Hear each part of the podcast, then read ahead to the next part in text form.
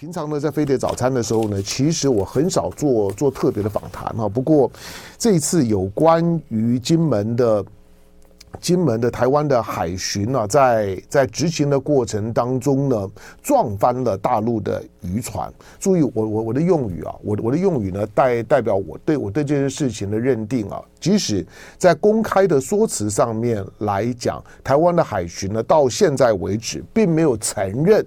那个船呢，是他撞翻的，只说呢有多次的接触。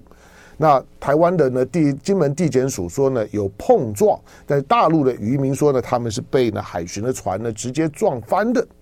我就认定呢是台湾的海巡呢撞翻的。好，那因结结果呢，两位大陆渔民的渔民的死亡，哈，那那遗体呢还在还在金门。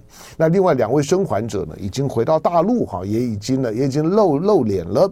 露脸了之后，我觉得。OK，没有没有没有没有什么人为加工的部分。那这两位呢，生还的渔民，那所提出来的控诉以及对场景的描述，再一次的说明，在过去从二月十四号事情发生到二月二十号头七的这七天的时间，台湾不知道为什么。呃，给我的感觉，或者给所有的媒体，或者透过媒体去认知这件事情的人，我相信你会感觉到呢，台湾呢就是在隐匿，那在在转移焦点，最后的时候呢，你会呢直觉的认为呢你在说谎。好，那这些事情在大陆呢所引爆的这个气氛呢，在台湾呢可能是不太容易呢直接感知到的，所以呢，我在想说是有有谁可以来帮我帮我呢？因为我也是我也是透过媒体。或者说我在我在大陆的网站每天呢总要逛一逛，那那种的感觉总还是有距离感。好，所以呢我就只好呢把我的把我的朋友呢就请就请出来。好，那一方面呢他除了是国际关系方面的专业啊，许多有关于有关于中美啦大国政治的问题的时候呢，我我常常会留意一下呢沈毅的观点。他也在观察者网上面呢，他有固定的视频。那。这个呃，沈毅的沈毅的这个呃，他的他的栏啊栏目呢，是我会会固定的会会收看的栏目。再来呢，就是有关于两岸的议题呢，沈毅其实在两岸的议题谈的没有很多啊，但但但是在这个议题当中来来讲，我相信大陆的朋友们呢，普遍呢都是有情绪的。再加上呢，沈毅呢是大陆的，就是说网网络问题的网网络安全方面问题的专家，所以呢，让沈毅呢对于呢大陆的透过网络去认识呢大陆的舆论对这件事情的看法，我相信呢，我呃沈毅的观点、沈毅的观察是很有代表性的。来，在我们线线上的那在上海复旦大学啊、呃、国际政治系的教授呢，沈毅沈教授，沈教授您在线上啊，在，主持人好。好，呃，我我特别把沈毅的照照片呢抓出来呢，安在我们的我们的荧幕上面，你看就知道他比我年年轻很很多了。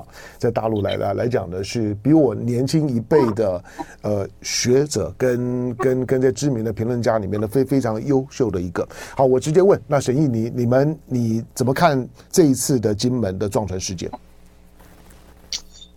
嗯，事情刚出来的时候，这过年嘛，你想过年大家什么心情都比较开心，对吧？嗯。然后突然之间一个意外，然后还死人了，当然是震惊难过，然后在这种震惊和难过的情绪下，人的第一本能反应，我们即使撇掉两岸这个具体场景，就说死人了，过年的时候啊，同，那么我们希望知道真相了。那接下来就是您刚才说的这个问题。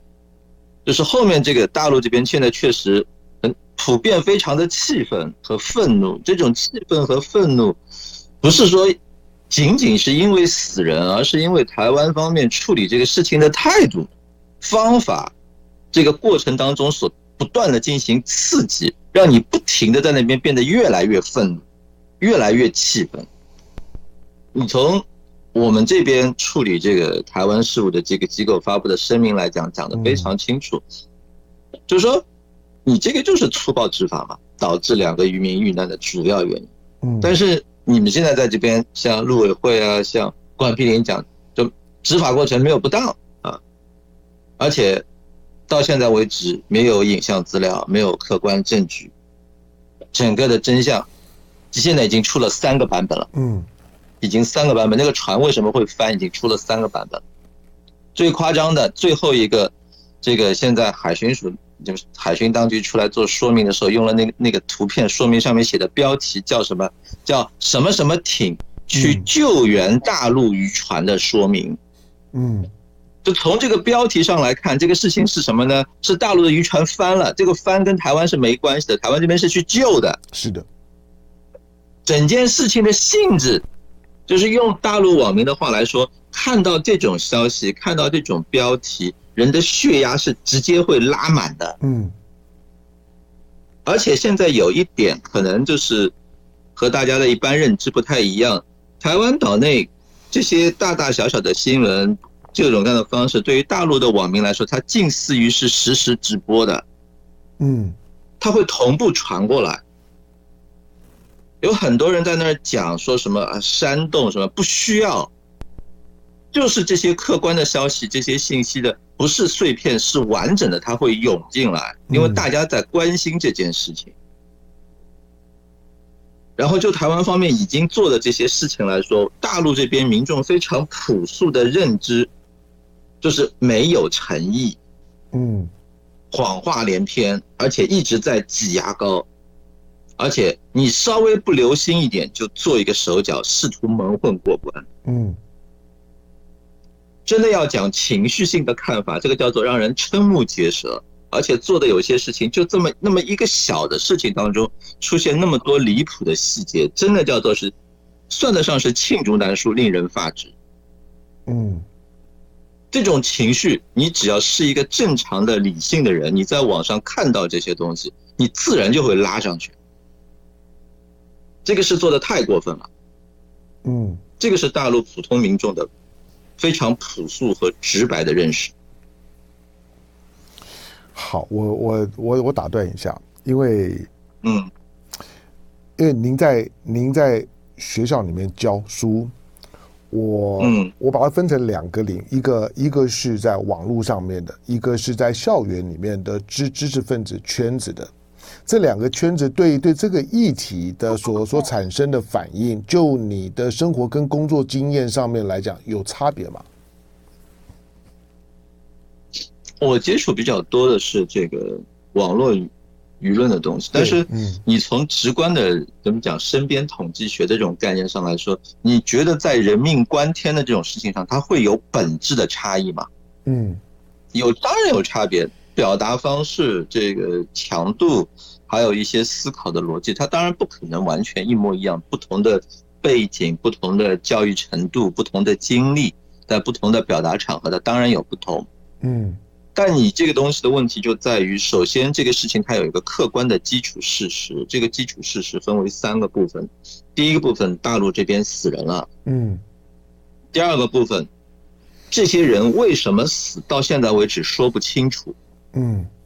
第三，在事情探索的过程当中，越来越多的信息让大家没有办法相信一种说法，就是说，台湾方面他就是去追的那些船。是在导致渔船翻掉的过程当中是没有任何是没有任何责任的，嗯，你站在知识分子的角度也好，你站在普通民众的角度也好，甚至你站在地球上任何个角度来讲，大家都重视生命吧，嗯，人命死了，你不能没有交代吧，嗯，你这个交代要符合常理，有客观的证据，有一套程序和过程吧，嗯，我想这个东西就是。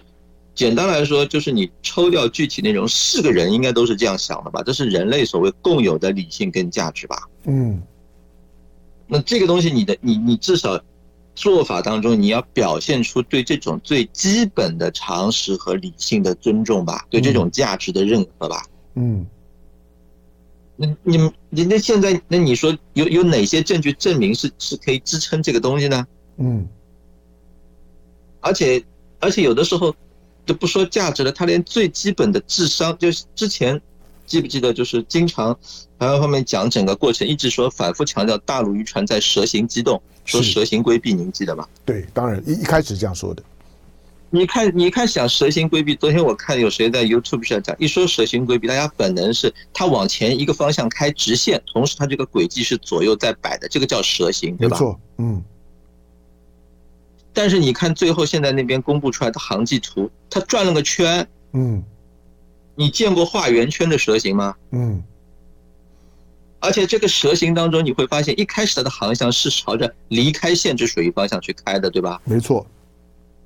它怎么蛇行着蛇行着转弯回去了呢？嗯。然后你看大陆渔民这边在访谈当中，你也说了，他说我们在那开着，他过来梆梆撞了我们两下，船就翻了。嗯。是啊，事发过程很短，很有可能什么大陆在那儿走的时候过来被撞了一下，方向改了，又被撞了一下，又被撞回去了。你是在撞着玩呢，还是在干嘛？嗯，这种做法是不是太过野蛮？嗯，这种做法是，就说这件事情就回到现在为止，你连最基本的真相都讲不清楚，就回到就不要说大陆民众，我就看所有的台湾的政论节目，只要还不是那种特别怎么样的，嗯，就基本的共识都认为这里面你没有交代清楚事实吧？嗯。我看昨天台湾也有接采的那些视频，在那讲讲死者为大，要有一个说法，要有一个真相吧。嗯，我们撇掉其他的，就讲这个场景。我觉得在这点，大陆这边不管是什么群体，不管是什么背景，不管是什么情绪和态度，基本的共识是你先得给个真相出来。嗯。然后给个真相出来之后，对于这类真相应该怎么进行最基本的处置？这应该也是有共识的吧？嗯，现在真正让人就除了愤怒之外，让人感到有点不可思议的，就是这些明明看上去在价值和目标上有共识的事情，理论上有标准处置方法的事情，为什么就走到了这一步？到现在为止，连个真相都没有，还在那儿憋着？为什么？什么原因导致的？所以，从大陆的这边角度来说，我觉得其实没有必要去去客观，就就最基础性的东西都没有去解决，然后弄到现在就真的有点匪夷所思。好，在我们线上的呢，当然平常听飞碟早餐的时候呢，大概知道我我我我不常做访谈哈，但是现在在我们线上的呢是上海啊呃大陆上海复旦大学国际政治系的教授呢沈毅沈沈教授哈，那沈毅。呃，大家可以在在网络上面呢自己搜寻一下，或者呢在在 YT 或者呢像是在大陆的观察者网啊等等呢都有都有这个沈毅的一些的呃一些实时事讨论的视频啊，在学学术圈子里面、校园圈子里面来讲呢，沈毅呢有很高的人人气。那沈毅呢，其实其实我在我在我在观察沈毅的观察，我观察沈毅的观察里面呢，有一个特别的观察点，就是沈毅呢其其实是呢是是非常的。关注，同时在这方面来讲呢，有很高评价的是网络言论的，就是说观察跟分析。好，我我再我再问第二个问题，就是说，当当台湾的台湾的，就是说呢，官方海巡海委会呢，这两天的时间呢，有了有了有了比较多的动作跟回应。那包括呢，昨天的记者会，您刚刚也也提到了那些的标题啦，甚至今天台湾的媒体几乎都在谈海巡说他呢不回避责任，要下要洽谈呢抚抚恤金，看起来是准备呢用用钱摆平这件事情。这样的一个回应的方式，你认为能解决这件事的事情吗？能够让这件事情呢归于平淡？大陆方面能接受这种处理方式吗？大陆方面给出的这个接受处理、接受这件事情处理方式的事情，其实在这个国台办的声明当中讲得非常清楚了。嗯，一个是公布录音录像，第二个是还原事实真相，第三是惩戒相关责任人，交还被撞渔船，郑重道歉，再做赔偿。这个东西是，就是说。从这些表态当中来说，有几点是很清楚的。第一个，这件事情台湾那边不要把它理解为出点钱息事宁人，和和稀泥就这么混过去了，嗯，就不存在的。这而且是我们是在讨论钱的问题吗？不是啊，这是命啊，没错。讨论命的这个事情是说，第一件事情先把事情本身讲清楚，行不行？嗯，不要和稀泥，也不要试图蒙混过关，对吧？这是第一。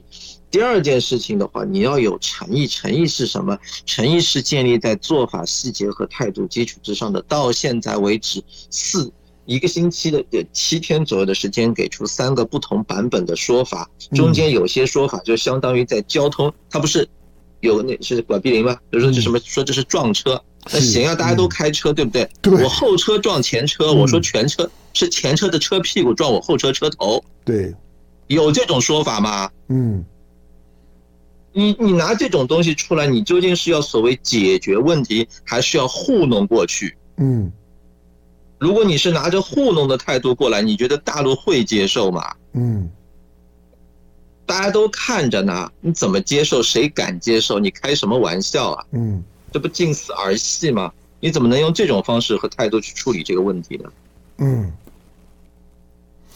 好，这个事情呢，从二月二十四号发生之后呢，到今天呢，二月二十三号前后呢，十天的时间。这十天的时间，尤其在两位生还的渔民呢，就是说呢，回到大陆之后，这个事件在网络上面的热度呢，有有有降温的情况吗？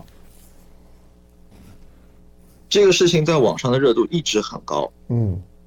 也既没有说啊，如果说你说什么突然间爆炸，或者说如你的降温是大家都不关心了，或者说怎么样，嗯，就是处于一个相对稳定的状态。为什么？因为大家的核心关切没有得到实质性的解决。说得好，对，没错。就就你你要就这大家都是做舆论的嘛，就都做媒体都知道，一件事情在网上有热度，它一定有客观的原因支撑，对吧？好，所以我打断你一下，我进到广告，待会儿我们来聊大陆的反应。好的，咱们的听众朋友们呢，在在台湾的，来，可能先跟大家呢说，再再说早安，哈，那我们的我们的我们的听众朋友呢，不管在在哪里，就简单跟大家打招呼。那刚在我们线上的呢是上海复旦大学，上海复旦大学的国际关系。国际政治系，它叫国际政政治系。我我自己念政治，但是我们在台湾，在台大呢是政治系的国际关系组啊。那国际政治系的教授呢，沈毅沈教授啊，我想呢，大陆的朋友或者关注关注呢大陆的一些的国国际问题、两岸问题谈论的，大概对沈毅呢应该应该都有一定的熟悉度。好，那呃，刚呢，刚沈毅沈毅谈的部分呢，特他特别谈到的沈沈碧林，正在管碧林反应，管碧林的反应啊。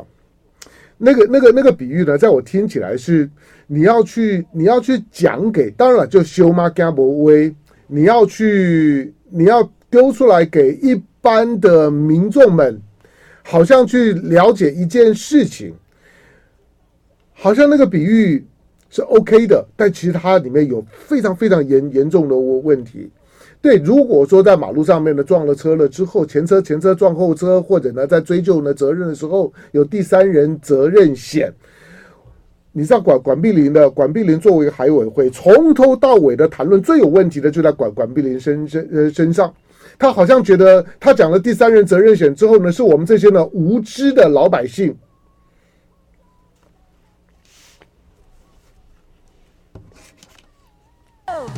好，八点四十一分四十秒哈，来，我们回到呢节目的现场，在我们线上的呢是人在人在大陆哈，上海复旦大学呢国际政治系的教授呢沈毅沈教授啊，那刚刚沈毅呢特别谈到了管碧玲的回应。那我刚说到呢，管碧玲是大概呢，从二月十四号之后事情发生之后，台湾的总体的官方的反应呢，非常非常糟，是我看过所有处理的突发事件当中最糟的。那个那个糟到让我觉得里面当然一定有猫腻。我坦白讲，在在二月二十号头头七，当告诉我们说呢有发生碰撞哈，然后甚至于呢是撞船撞翻的，同时告诉我没有密录器之后，对于官方的说说法呢，我就完全都不信。管碧玲在用用撞车的比喻里面，一个最大的问题就是说，如果是两辆私家车呢，在正常的行驶、没有目的性的靠近过程当中呢，所发生的碰撞，这个呢，当然第三人责的责任险，一般的民事的处理，即使涉及到伤亡都 OK 的。但是这是一这是公务公务船公务车，如果你是被一辆警车。警车撞，而且这个警车是在追你，而且事后呢，发现警车追的莫名其妙，警车的执法过当，那就不是第三人之一、第三人责任险的问题。我不知道管碧玲到底在胡说些什么。好，在台湾，当我发出这个声音的时候啊，神医可能可能不太容易想象，就是说我们会承担非常大的压力。那种呢，那种舆论带风向的“一四五零”的那种的反反扑呢，贴标签就是说你唐湘龙讲话为为为什么跟大陆人一样，跟沈毅的调子差不多。当然，这个呢，从一个从从一个从一个做一个做个公共工工作人来讲，基本上面呢，面对呢这种呢这种觉得你应该跟我站在一起，台湾人在这时候呢应该不问是非的，然后呢跟大陆呢在在所有的立场当中杠起来，努力的呢为台湾呢做各种的硬凹辩护。我坦白讲，我办我办不到。那这是呢我我今天呢访问的审议呢，让大家听听看呢大陆，我认为呢比较呢理性客观的言论呢，他们在谈这件事情的时候，如果审议都愤怒的时候，那我知道呢舆论大陆舆论一定是炸锅的。好，我们再再过来这段呢，我听听看沈毅对于呢大陆回应这件事情，特别是官官方的回应，你怎么看大陆官方的回应？它也分成了几个阶阶段，这些的回应里面呢透露什么讯息？这透露回应信息很清楚。第一个就是现在大陆官方在捍卫的是大陆利益的底线，就是保障大陆民众生命财产的安全。嗯，人死了，那我怎么办？我当然要去为他去要一个说法，找出真相。嗯，然后如果这个真相当中有人对他的死要承担责任，那要追究责任；有人要承担责任，做出赔偿进行道歉，这就是正常且正当的反应。所以，当然你从。政策的角度上来说，我要预防类似的风险再继续发生，那么我要消除这种潜在的风险，所以这个常态的执法巡逻也是一个很针对、直接而且是有针对性的反应。嗯，那么从处理事件角度上来说，你看大陆的职务部门他处理这件事情给出的声明，仍然是回到事情本身，就是查清真相，处理这个相关的责任。然后该道歉的道歉，该赔偿的赔偿，该惩戒的谁错误决定导致这个事情死人了，要承担责任；谁撒谎了，发表了不实言论误导了，要承担责任。这个就事论事而言，不就是这个样子吗？大陆现在的反应整体上是在这个框架范围之内的。嗯。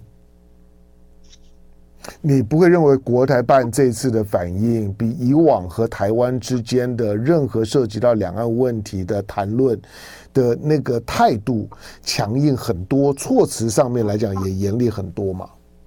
呃，香龙兄啊，那我要说，这事情的性质有可比性了啦，死人了呀，对呀，死人了呀，那你说这个时候？你说实话，你在人命关天，你也说了人命关天，死者为大的情况下，在这个时候，你用强硬和温和去评价一个政府的反应，然后你说啊，我们设身换一下吧，岛内什么人死了，然后他就到那边处理的时候说态度温和，嗯，这不炸了？没错，嗯，这道理是这个放全世界放哪儿都一样吧？这涉及人命啊，那这个时候就就不是什么温和和强硬的问题了，对吧？好，台湾方面啊，包括金门的一些的一些的渔呃渔民。他们也关注，就是说，因为这起事件所引发的两岸之间的情绪，以及大陆方面必然会做出的回应。因为在过去，在金门跟厦门的这个海域里面，其实大陆的海警的海警部门的活动是非常少的。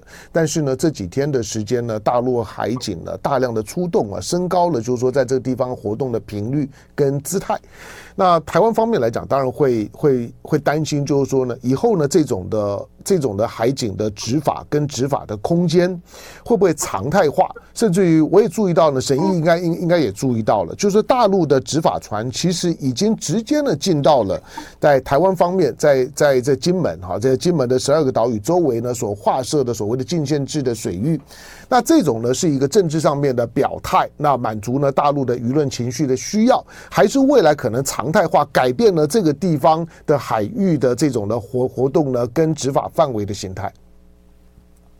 江龙兄，有一点我还是要说，嗯，就是说大陆做这些政策的时候，可能说起来的这个可能台湾岛内的民众不太愿意相信，但是我觉得实事求是的讲，那就是是基于事件。灯，而且不是说基于什么那种情绪性的反应的这个大框架。第二，金门那边过去那几年九千次啊，嗯，谁驱离谁？嗯，大陆在那边之前的那种相对，不管用什么形容，就不是这种这么常态化执法的情况下，换来了什么？嗯，然后事情已经出到这种程度了，现在岛内又是这个态度，然后你让大陆继续什么都不做？嗯，这个不可能的，这个不可能，所以加大反制是很正常的。嗯，从更加广义的角度上来说，如果说你要定义这种事情是属于于事纠纷，那你应该有对话。但是现在对话的这个管道和这个机制是被谁搞掉的？嗯，这个很清楚嘛。所以这个事情你最终未来的走向，你如果岛内啊有关的这些你不改弦更张，你要死挺。那么你到最后肯定就是最，就是你他就是最被动的那个，嗯，因为对于大陆来说，底线、方法和目标都是非常清楚的。这边老百姓的生命和财产安全要得到有效保障，嗯，所以执法巡逻常态化，嗯。第二，就像你说的，包括在登临这件事情上在内，大陆仍然是克制的，嗯，对吧？比如说他们讲了，上去之后直接去船长室，没有骚扰乘客。没错。没错，你你讲的是出日号的，对吧？没有必要嘛，因为没有必要，我们就是认认真真在做登临，做登临该有的样子嘛，嗯，对吧？也没有去惊吓，没有没有没有搞出别的事情来，非常的规范，全程执法记录仪端在手上，对吧？嗯，手上揣着个执法记录仪上去了。那么你从大陆的角度上来说，我们的总体目标是希望这边大家能够和和，不要不要有什么事情。该正常的该干什么干什么。我看岛内也有人呼吁，高金素梅在那边呼吁，不要影响，要考虑渔民生计啊等等这样事。没错，我们一直很关注啊。嗯，那你既然你这边管不好，那我们来管。嗯，该怎么弄怎么弄啊。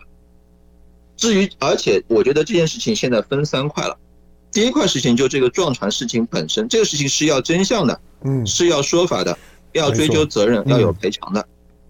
第二件事情是整个今夏，今夏肯定会有新常态，嗯，但这个新常态你也不用必要去过度解读，去猜一些有的没有的，而且你有时间去猜那些有的没有的，不如认认真真把这个局面和这个事情做好。嗯，第三个，至于更广义的两岸关系，我觉得现在时间也差不多了。嗯，从两岸关系的角度上来说，正确的对话渠道和机制就放在那儿，嗯，是台湾岛内的不用，不是我们。这个事情，你也一直在观察，对吧？大家要讲公道话嘛。嗯。客观的事实摆放在那儿，我们是，其实岛内可以思考一下，你还要为那一那些人做出的这种这么糟糕的这样一种决定去承担多少代价，再去支撑多久？嗯。这样做值不值得，合不合算？好，对吧？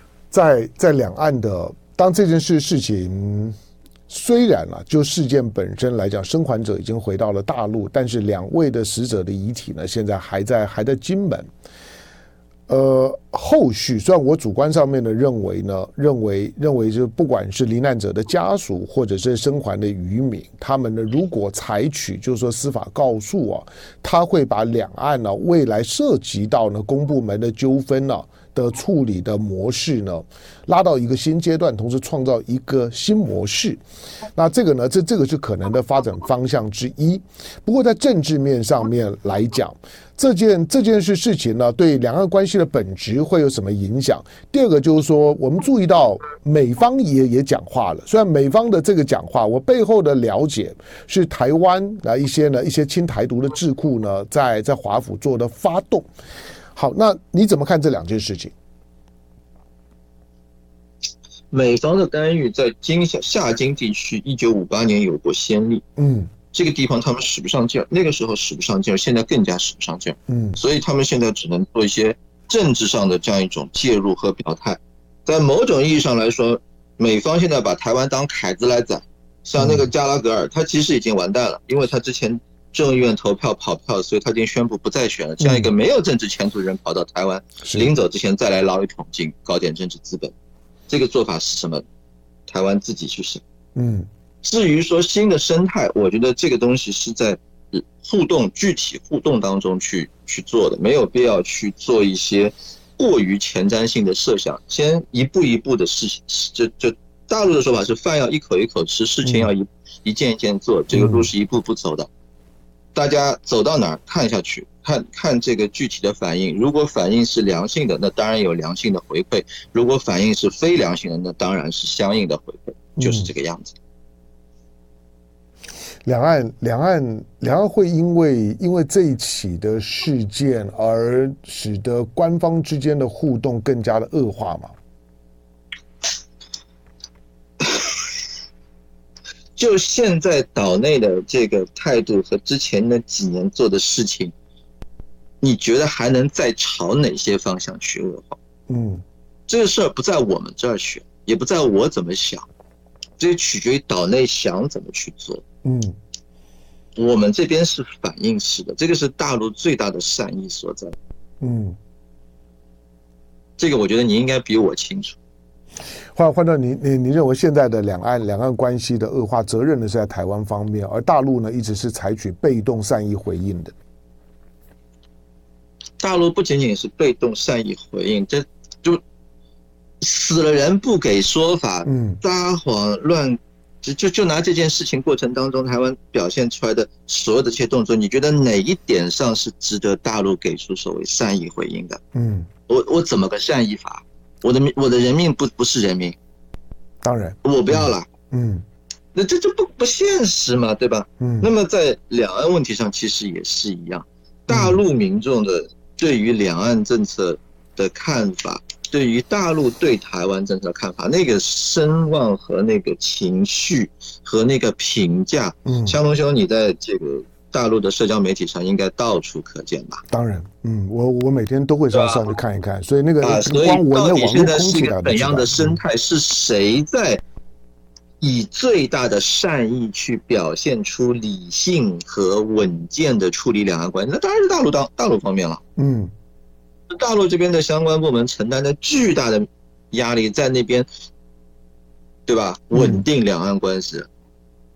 呃，台湾当然比较讽刺，或者说从我的角度比较感慨的是，当时就民进党那边当然啥反应都没有，就是说怎么怎么恶劣，怎么搞事怎么来，嗯，而台湾民众好像也感知不到，嗯，完全被一层信息茧房所包裹，嗯，而刚才你说一四五零，我当然知道你那的生态是什么样，我也见过呀，嗯，不管是蔡英文的网军，还是后面的黑熊部队，对吧？嗯。这个一一拥而上这种做法，控评啊、霸评啊，我这个这些东西也都干过呀。嗯，最夸张的情况下，有一次我半个小时手机接到四百条垃圾短消息，手机都跳得像个蛤似的，就全是那种的，这这种就是一种这种东西嘛，对吧？所以我觉得，在这个过程当中，如果我们真的希望一个好的两岸关系，我们需要做出更更。更多的努力，我希望看到台湾方面表现出对一个好的两岸关系走向未来一个良性未来的这么一个努力。嗯，好。在我们现在线上的呢，是在大陆上海，那，复旦大学国际政治系的教授呢，沈毅沈沈教授，沈毅，我们我们两个人反正也也很难得在公开的场合当中呢，这样子这样子聊聊聊天的讲话。但是呢，在这个这个时刻，我们把这个案子呢先放一边，我们跳离开大一点点，就是不管怎么讲，一月十三号呢，台湾的二零二四年的领导人选举选出来是赖清德。好，那选出来赖清德之后。接下去，大陆方面呢会会如何呢回应台湾这样的一个新新形势？两岸关系接下去呢会会怎么发展？赖清德身上有什么标签不用我介绍了吧？嗯、大陆很清楚啊。嗯。然后赖清德在一月十三号之后，他进行演讲的时候，他自己设定的那个认知框架和叙事结构，嗯，他自己把台湾放在什么位置上？嗯。自己主，我从来没有见过这种自己主动往阵营对抗的风口浪尖上去顶缸的。嗯。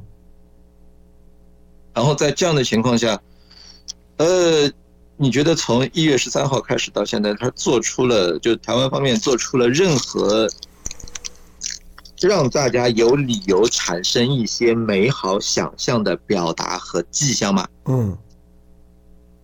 都没有吧？没有。嗯。然后。二月十四号这么大的一件事情，这么突发的一个意外，在处理这件意外的过程当中，从管碧林开始，啊，他赖清德也出来说话了，对吧？对，以所谓这个民进党党主席的身份，没有自己直接出来说。因为时间的关系呢，我跟呢沈毅呢今天的连线呢只能到。就爱点你 UFO